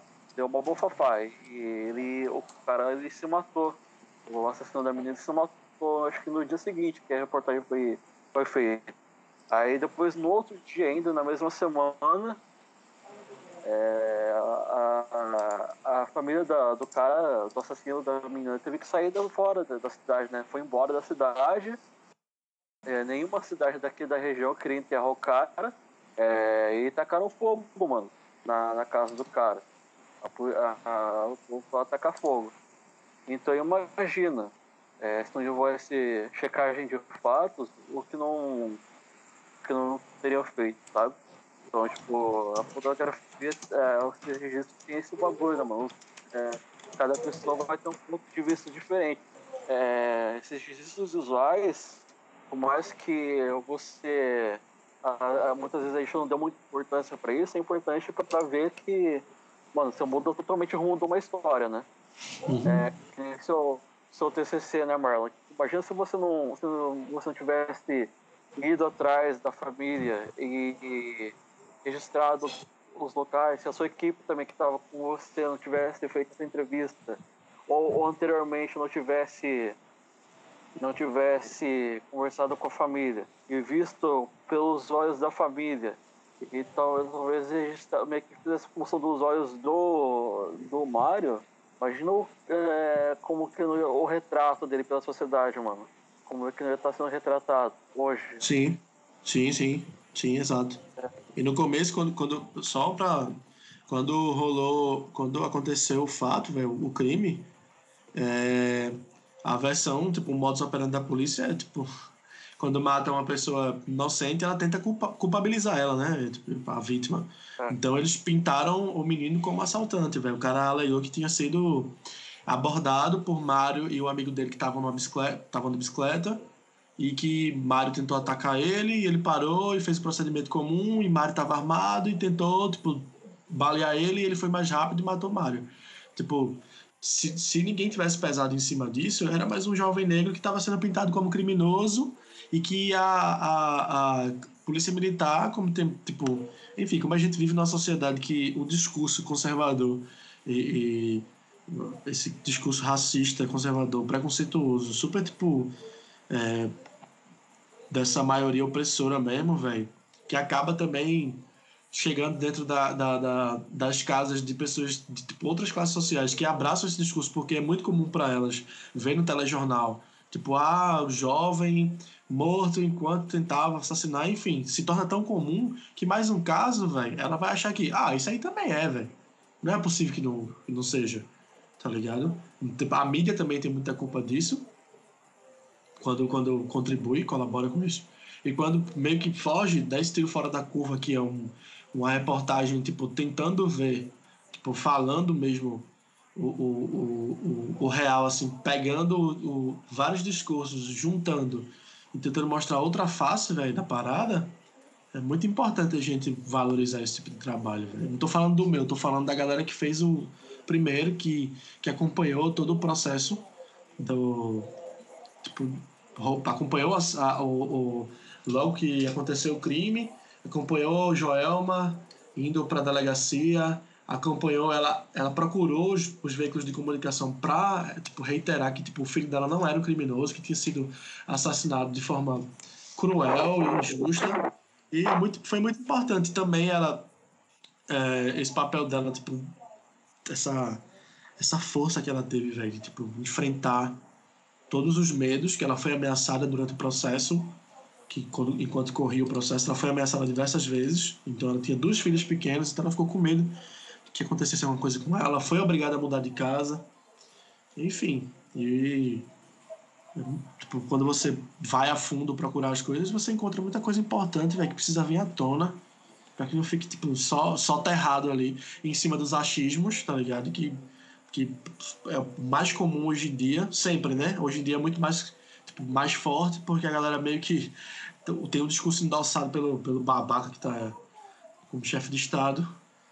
Tipo essa parada tipo eu acho que é assim, então é assim. Então, Foda-se se chegou um especialista para dizer que não é, para dizer que um, chega um, um, profissional de justiça, de, da ciência, da tecnologia, do, do cacete que for, e tá provando o contrário, não. Eu acho que é assim porque eu acho que é assim e pronto, foda-se.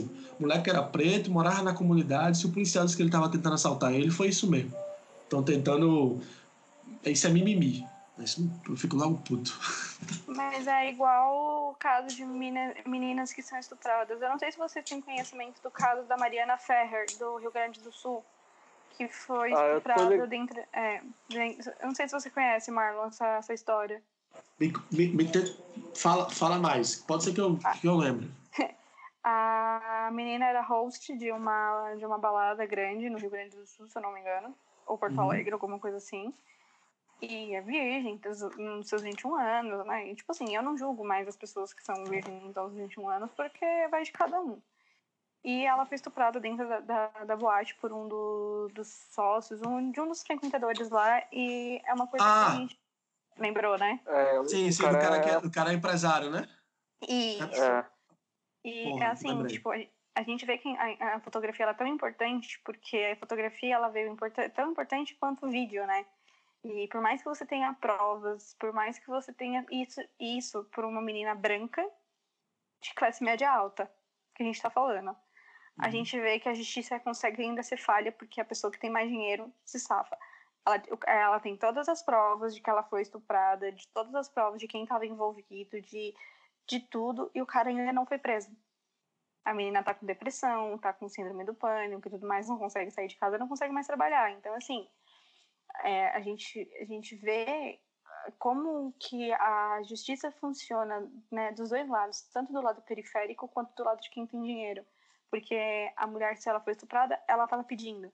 O menino negro, ele foi morto porque, ai, porque ele estava assaltando, era um bandidinho. Então, ah, bandido bom é bandido morto. Há muito tempo, eu fui o tipo de pessoa que, é, que olhou muito para um, pra esse lado, a bandido bom, a bandido morto, mas eu não sei a história daquela criança, eu não sei a história daquele cara que morreu, sabe? A não ser que você tenha fatos, a não ser que você chegue em mim e fala, puta, ó, tó, fato, você venha com o vídeo e você me prove. Eu falei assim, mano, isso aqui aconteceu. Então, assim, é muito complicado a gente falar hoje porque a galera vai continuar falando, a galera vai continuar nesse achismo tipo, ai, era assim. Então, assim, se não fosse você pegar, retratar, contar essa história do, de como seria pelos olhos do, do Mário, talvez nem você soubesse o desfecho dessa história. Assim como a gente tem várias histórias que não tem desfecho, porque a justiça só funciona quando tem muita pressão da mídia, mas quando é assassinato, porque estupro a galera ignora.